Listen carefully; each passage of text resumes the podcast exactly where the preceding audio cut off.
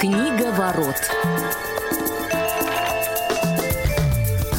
Вы слушаете повтор программы. Добрый день, уважаемые радиослушатели. Программа «Книговорот», как всегда, по средам в 17 часов по московскому времени. Меня зовут Василий Дрожин. Сегодня самый новый мой постоянный соведущий Глеб Новоселов, Федор Замыцкий. Друзья, добрый день, добрый вечер, всем привет. Всем привет. Да, всем привет, хороший, добрый вечер среды. Как всегда, по традиции, мы будем говорить о книжках. Да, тем более, что сегодня у нас э, классическое, что ни на есть произведение, которое написано Николаем Васильевичем Гоголем. В свое время мы уже обсуждали «Ревизора», и сегодня, ну, наверное, не менее значимая в его творческой карьере э, вещь, которую, собственно, мы сегодня постараемся в рамках э, наших скромных способностей э, разобрать. Ну и собственное впечатление, наверное, каждый выскажет. Э, мы говорим сегодня про мертвые души. Ну и традиционно просим всех, у кого есть желание, присоединяться к нашей беседе. Для этого вы можете использовать номер телефона 8 903 707 26 71. WhatsApp, смс-сообщение к вашим услугам. Пожалуйста, мы обязательно все прокомментируем. Ну, а, для начала, мне кажется, стоит определиться, друзья, о чем мы сегодня с вами будем говорить, потому что а, Вообще произведение задумывалось как поэма в трех частях. А, полная у нас есть только первая часть, первый том. Есть несколько версий второй части. Вот будем ли мы сегодня обсуждать это в рамках такой трилогии с неизвестным финалом да, но с каким-то примерно э, понятным сюжетом, или все-таки ограничимся только первым томом? Я думаю, что стоит ограничиться первым томом, потому что как бы эту историю, наверное, читали все, в том числе и наши слушатели. А для того, чтобы заходить на территорию, так скажем, не совсем дописанную, э, то, мне кажется, у нас слишком небольшая программа для этого. Ну что ж, Договорились. Глеб, нет Глеб у тебя возражений? Нет, у меня нет возражений. Я как никогда согласен с Федором. Это, ну, кстати, не так редко бывает, как может показаться. А, да, но на самом деле действительно давайте тогда поговорим про первый том а, и постараемся на его основе ну, сделать а, собственные какие-то впечатления, потому что Наверное, каждый читал э, «Мертвые души» в школе, в обязательной программе. Это замечательное произведение есть. Я не помню, в каком классе, но даже не в последнем. Мне кажется, что-то типа, ну, наверное, девятый, десятый. Может, чуть, наверное, попозже, ну, не, не суть важно. Я помню, что в свое время в школе меня это произведение, скажем так, мягко, не сильно увлекло, да, хотя вот а, мои одноклассники, сверстники, они прям в захлеб обсуждали а, перипетии, характеры героев, помещиков, а, Русь-стройку. А, в общем, очень-очень много контекстов и тем, которые предлагались э, учителям литературы, нашим педагогам замечательным. Ну вот, э, для моего детского ума, конечно, материал казался очень-очень таким, ну, не близким, скажем так, как и многие произведения другие литературы, поэтому для себя я «Мертвые души» в полноценном виде открыл уже совсем недавно, когда, ну, исходя уже из накопленного опыта, мог оценить те вещи, которые тут содержатся. Я не знаю, как это было у вас, а вот в школьном возрасте, насколько вы а, серьезно воспринимали данную поэму? Я когда-то написал краткое содержание мертвых душ в стихах. Оно получилось не совсем краткое, но это самое длинное, что я написал. Вот э, сейчас я это давным-давно уже потерял, помню какие только отрывки, но такой период был. Э, вот. А вообще мертвые души для меня, наверное, это первое произведение, в котором я, наверное, осознанно первый раз в жизни получил удовольствие именно от стиля, от языка. То есть э, я как бы как человек, который как ребенок, наверное, который достаточно много читал книги, а, достаточно часто слышал, посмотри, какой язык, вот все вот эти вот слова, ну, знаете, привычные, да, но а, все-таки в силу возраста до меня это не доходило. Ну, какой язык, ну, главное же сюжет, вот что. А вот «Мертвая душа» как раз, несмотря на какие-то перипетии, несмотря даже на там, интересный сюжет и все такое, как раз это первая книга, которая меня зацепила именно с точки зрения того, как это написано.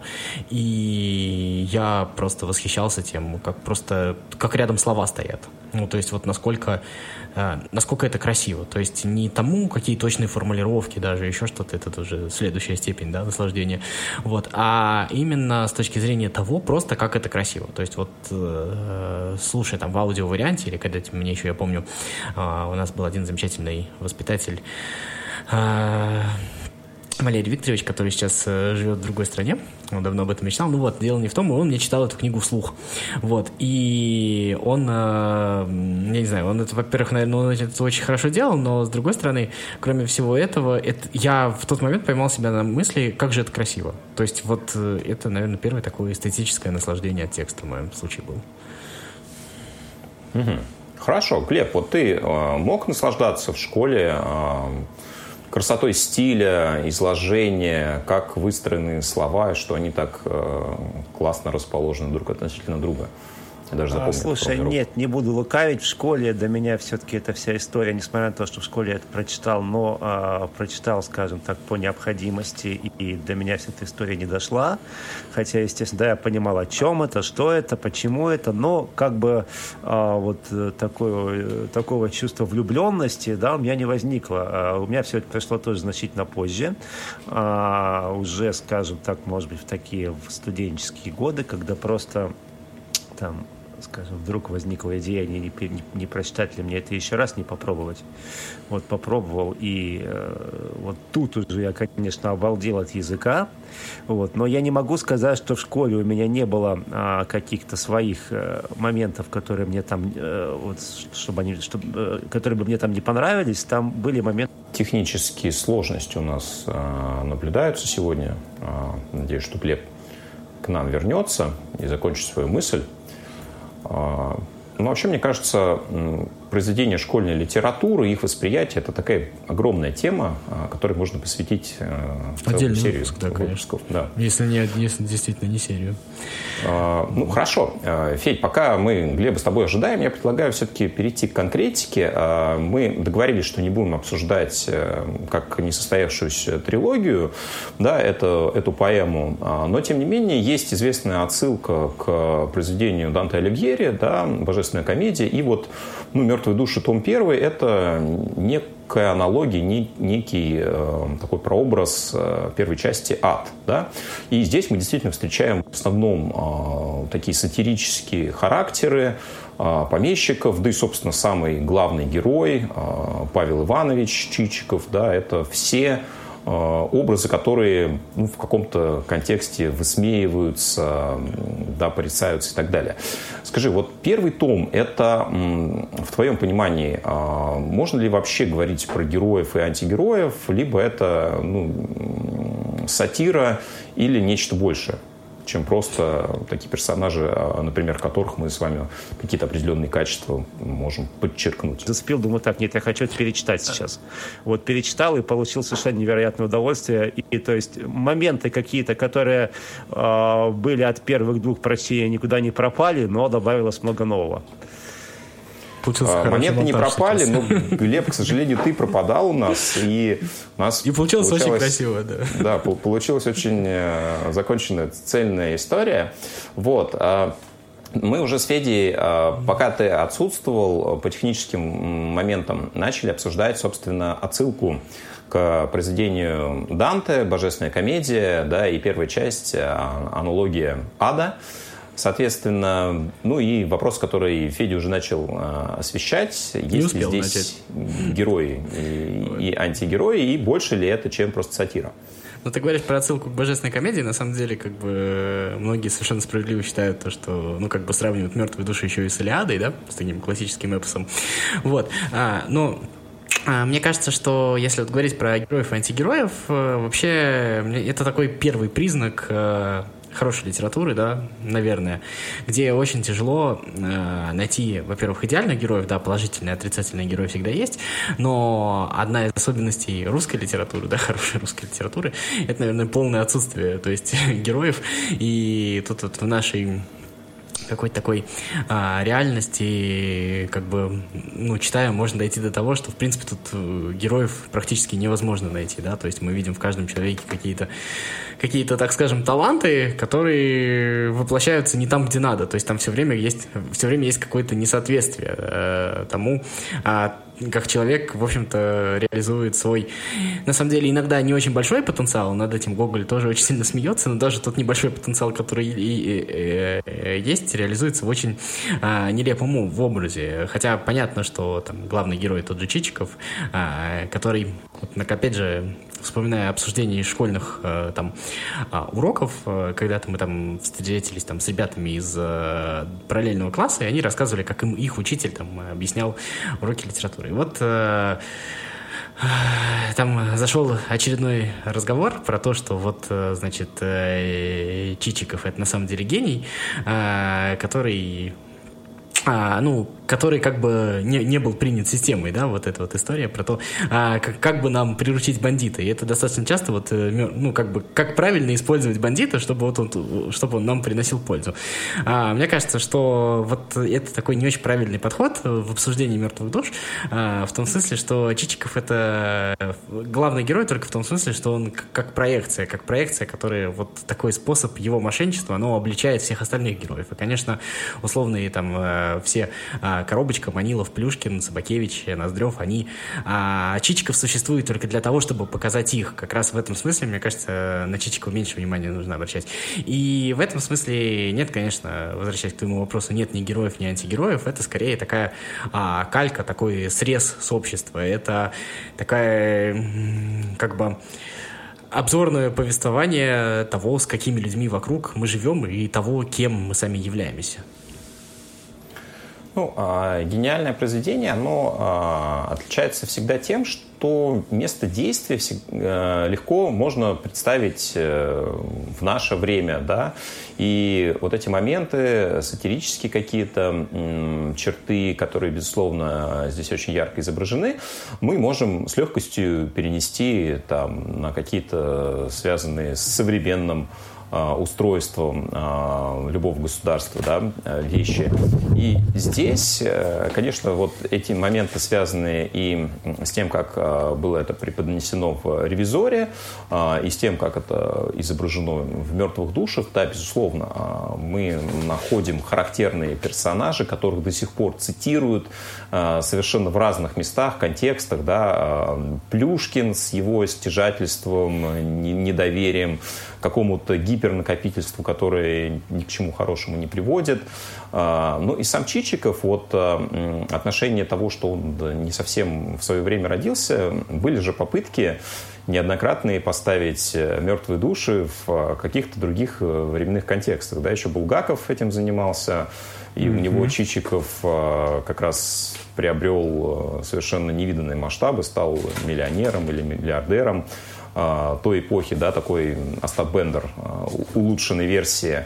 Ну и вот э, есть экранизации, где Чичиков действует в наше время, э, в 21 веке, но, честно говоря, вот с ними я не знакомился и как-то их комментировать не могу. А, поэтому, да, конечно, образ э, интересный, образ характерный для любого времени, ну и, собственно, вот те герои, скорее даже не герои, а их качества, которые очень четко нарисованы, они позволяют ну, понять эту эпоху и, собственно, мы не столько изучаем это время, сколько можем его экстраполировать, перенести да, на то, что происходит с нами сейчас. Глеб, мы тебя незаслуженно забыли. Расскажи нам свое отношение к обсуждаемой теме. Вы слушаете повтор программы. А, слушайте, я незаслуженно несколько раз уже вылетал. На самом деле, я надеюсь, что теперь мой интернет позволит мне хоть что-то сказать по этому поводу. А, а, что я должен сказать? Уже очень много было сказано, не все из этого я услышал. А, но, во-первых, по, а, собственно говоря, э, содержанию романа, вот что я понял после последнего прочтения, это, конечно, невероятная традиция, и ты уже сейчас говорил о том, что там и Булгаков пытался поместить Чичкова в свое время, да, но, собственно говоря, Гоголь, а, когда читаешь «Мертвые души», очень четко понимаешь, во-первых, откуда растут ноги у, и у Булгакова, и у Ильфа с Петровым, вот, и у многих-многих а, сатириков 20 века. Вот. А во-вторых, понимая, что, собственно, и Гоголь, он родился не на пустом месте, и он тоже там, произрастает из очень-очень-очень такой давней традиции, там, начиная еще там, с поэм 17 века, да, вот со всех этих вот сатирических повестей. Поэтому это все действительно вот, когда читаешь «Мертвые души», понимаешь, ну, собственно говоря, насколько вообще это все, какие это имеет давние корни, и насколько это все а, въелось в нашу жизнь, вот в, в нашу, я не знаю, не очень люблю это слово, там, ментальность, да, и еще меньше люблю это слово культурный код, но все это вот как раз а, в мертвых душах присутствует.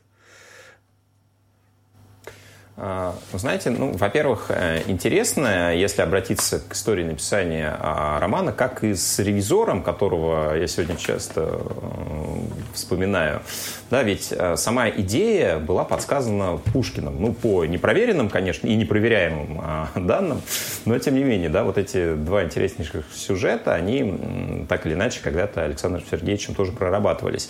Вот. Но тем не менее, как мне кажется, очень интересна а, сама композиция. Да, вот этот хитроумный да, человек, а, обладающий достаточно пытливым, изворотливым умом, да, а, рано понявший, да, какая должна быть стратегия поведения для того, чтобы снискать наибольшее количество благ, да, вот, э, в тех местах, где он находился. Мы помним замечательную историю его обучения, да, когда он, э, совершенно не имея никакой э, склонности к наукам, тем не менее получал отличные оценки. Но исходя из того, как себя Чичиков ведет, да, как он быстро учится, как он меняет стиль поведения в зависимости от того, какой человек с ним рядом находимся, находится, мы понимаем, что ну, он э, незаурядный совершенно, да, и, в общем-то, он обладает огромным количеством определенных талантов. И при этом э, вот та задумка, которая описывается на страницах первого тома, она, ну, в каком-то смысле из-за определенного стечения обстоятельств, из-за череды случайностей неосуществимо, да, не удается главному герою. И вот здесь, конечно, опять же, э, это перекликается с ревизором, да, вот э, то количество пороков, которые присутствуют в разном объеме, в разных видах, в разных формах, совершенно в разных людях, они, наслаиваясь, создают какую-то интересную э, комбинацию, да, которая, с одной стороны, э, смешна, с другой стороны, это вот такая грусть, которая ты ее воспринимаешь ну, не с той точки зрения, что э, как же все плохо, да, как же без, беспросветно, да, вот эту картинку тоже многие художники а, рисовали в XIX веке, и после прочтения таких романов, ну вот прям понималось, э, что тоска-то просто, просто темная. Но Гоголь это умел изобразить так, что с одной стороны вот эти пороки до самой глубины, они видны, но с другой стороны отношение к ним все-таки какое-то ну, не то, что позитивное, но ты их стараешься воспринимать с юмором. Вот, наверное, в этом и есть э, ну, как бы основная функция сатиры, и э, «Мертвые души» для меня, наверное, идеальный пример э, вот, использования именно этого инструмента. Не знаю, насколько вы со мной согласитесь в этом отношении. Сатира, конечно, путь к развлечению, но тема там, конечно, беспросветная, на самом деле. Вот. А, мне кажется, что я, меня немножко коробит, когда я причем понимаю, что ты хочешь сказать, и я не в том смысле, что с тобой не согласен, но меня немножечко всегда чисто э, с точки зрения использования слов коробит, когда говорят про ум Чичикова. Потому что, мне кажется, это вот наш какая-то тоже такая глубинная а, привычка а, называть людей изворотливых, называть, а, ну, ну, то есть, а, в общем, э, человека, который что-то сделал, по, а, постфактум называть умным. Мне кажется, что вот здесь есть какая-то тоже такая насмешка, которая, возможно, уже не Гоголем задумана, но позже придумана. Вот, мне кажется, а, из таких как Чичиков выросло вот это вот нынешнее, ныне модное слово технократы, то есть вот а, люди, которые выполняют поставленную задачу. Ну вот.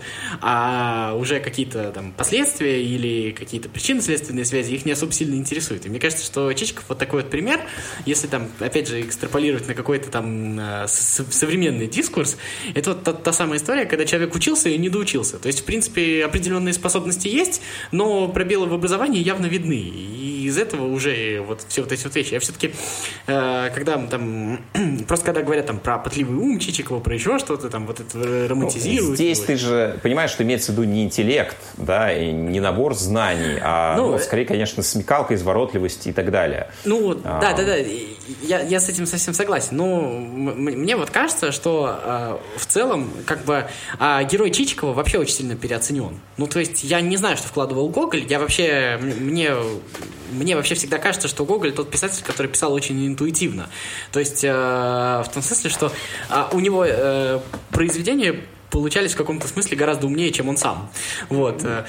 А, но мне кажется, что вот в этом смысле Чичиков это такой классический пример а, того, что мы видим ум не там, где он есть. Ну вот я, наверное, с Федей здесь опять же соглашусь, а, только хочу добавить, что э, мне Гоголь просто не а, раскрыл Чичикова в первом томе. Очевидно, что, возможно, он планировал как-то его э, сделать более многогранным. А, раскрыть у него получилось как раз-таки всех, кто вокруг, то есть вот все вот эту вот провинциальную так называемую знать. И, кстати, здесь очень интересная тоже у меня появилась мысль, и это касается, наверное, не только Гоголя, но у Гоголя это прям очень сильно ярко выражено. Какое-то, ну, назовем это столичным чванством, да, то есть абсолютно какое-то карикатурное а, описание провинции, просто вот с какой-то насмешкой, презрением и, я бы даже сказал, брезгливостью. Вот э, здесь действительно все вот эти вот персонажи, а, начиная, собственно говоря, э, вот, от э, вот, тех людей, которые принимают Чичка вот в этом городе, когда он только туда приезжает, в этот уездный город, и заканчивая все, всеми помещиками, которых он посещает, и Плюшкиным, там, и Ноздревым, и Коробочкой, да, то есть они все, конечно, в высшей степени неприятны и, э, ну, да, даже в какой-то степени противны. Ну, вот я уже это, это говорил, но не знаю, попало это в эфир или нет в силу технических особенностей. Пожалуй, только Собакевич вызывают у меня вот действительно какую-то, со, начиная со школьных лет еще и до сих пор не перестает вызывать мне почему-то симпатию. Ну, может быть, это что-то личное, я не знаю. Ну, наверное, на фоне остальных он выглядит э, Ну, там таким... он, он хотя бы не параноик на фоне остальных. Слушай, меня не покидает ощущение, что он очень хороший барин, и что это как раз-таки тот барин, у которого бы крестьяне вряд ли стали бунтовать, э, ну, то есть как он, минимум. Он, он, он как раз звезд с неба, может быть, не хватает, но вот все остальные, они же параноики, они же шизики. Абсолютно, немножко. да. А он вот, ну, в каком-то смысле здоровый такой, обычный простой хозяйственник. То есть, а, понятно, что как бы государству такому доверять не надо, но небольшое поместье он может быть вполне себе нормально содержать. Абсолютно. А, он самым первым, наверное, а, прямо ставит вопрос, э, да, Чичику, хочет ли он купить мертвую душу, то есть у него такая практическая смекалка точно присутствует, ну и э, неуемный аппетит, а так, э, наверное, его недостатки, которые изображены на фоне прочих повещиков, конечно, выглядят ну, либо невинными, либо, наоборот, чуть, чуть ли не достоинствами. А, по поводу того, что произведения Гоголя получаются глубже, да, чем сам автор их задумывал, на самом деле это а, в том числе еще происходит именно так, потому что он очень долго их готовил. Да? То есть, если посмотреть, сколько писались «Мертвые души», даже первый том, это происходило в течение нескольких лет, и очень много версий существовало. А, даже первой части. И здесь, конечно, Google э, очень много с кем советовался. Да? То есть эм, нельзя сказать, что это не чисто авторство Гоголя, но а, в результате вот этих чтений, которые в огромном количестве происходили и в европейских странах, и в Петербурге, и в Москве, да, а, характеры персонажей, видимо, менялись, да, что-то дорисовывалось, появлялись какие-то новые штрихи. И общая картина в итоге, да, которую мы э, читаем и, естественно, воспринимаем это как произведение Гоголя, которым оно, безусловно, является, а, ну, вот, э, вот этих соавторов, их на самом деле, скорее всего, очень-очень много, и мы большинство из них так не узнаем. Ну, я бы еще бы вот зацепился бы за мысль Глеба про вот это вот столичное чванство, которое, безусловно, есть. И мне не нравится вот одна вещь, э, когда мы говорим о мертвых душах, ну не мы, а я имею в виду вообще такое общественное обсуждение. Мне не нравится, как бы, когда мертвые души романтизируют, типа, вот это вот наша особенность, мы такие, в этом наша сила, и мне кажется, это абсолютно неправильно.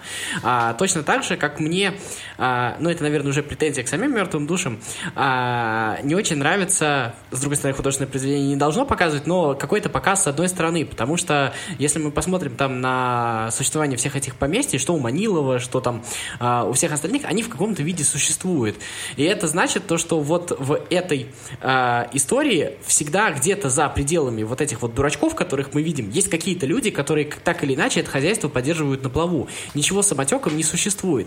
А это не потому, что мы вот такие вот все маниловые коробочки, в этом наша сила, а просто вот маниловые коробочки на виду. А где-то в их хозяйствах кто-то там всеми возможными усилиями, в том числе и э, вред от всех этих дураков, нейтрализует. И каким-то образом это продолжает существовать. И мне кажется, что вот эта вот идея, хотелось бы ее, конечно, тоже увидеть где-то. Хотя, наверное, это не для мертвых. Да, мне кажется, она вот это квинтэссенция завершения как раз романа, где птица-тройка, которая несется, и ей все уступают дорогу. Ну, просто да, птицу-тройку про... воспринимают, понимаешь, как будто вот эта тройка, это вот Манилов, коробочка, и там кто-нибудь еще вот. И, Нет, и ну, с, одной, с, с одной стороны управляют ей какой-то плут, да, и, э, в общем-то, тот, кто является рулевым, да, в общем человек злоупотребляющий. Но, безусловно, да, сама тройка при этом едет и едет хорошо.